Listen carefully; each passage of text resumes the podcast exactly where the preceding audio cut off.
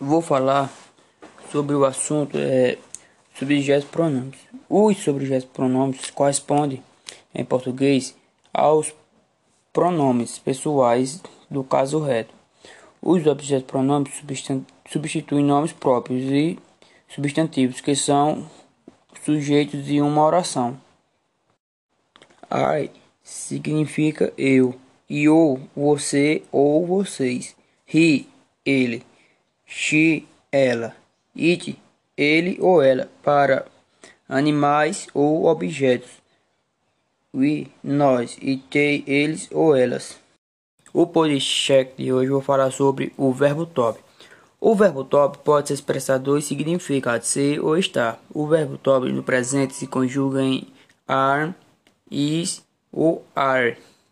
O verbo top simples presente aí personal pronomes are, he, she, it, we, you ou they. Na afirmativa, é are, ia, he is ou is are. Na negativa, é I am not, he is not ou are not. Interrogativa é are e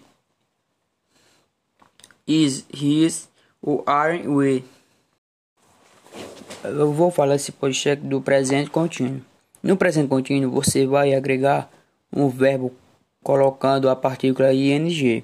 Exemplo: I am teaching. Eu estou dando aula. Para que a frase seja interrogativa, como já tinha falado no assunto anterior, tem que pegar o verbo e trocar de um lugar. Por exemplo, you are. Aí vai ficar are you igual he is. É, aí vai ficar is he para ser interrogativa. Para que a frase chegue negativa, ela precisa ser are not, is not, she is not, ou you aren't, ou they aren't. O podcast de hoje vou falar sobre o verbo top. O verbo top pode expressar dois significados, ser ou estar. O verbo top no presente se conjuga em are, is ou are. O verbo top simples presente aí personal pronomes are, he, she, it, we, you ou they. Na afirmativa é are, ia he is ou is are. Na negativa é I am not, he is not ou are not. Interrogativa é are e is, his ou are we. Eu vou falar esse podcast do presente contínuo.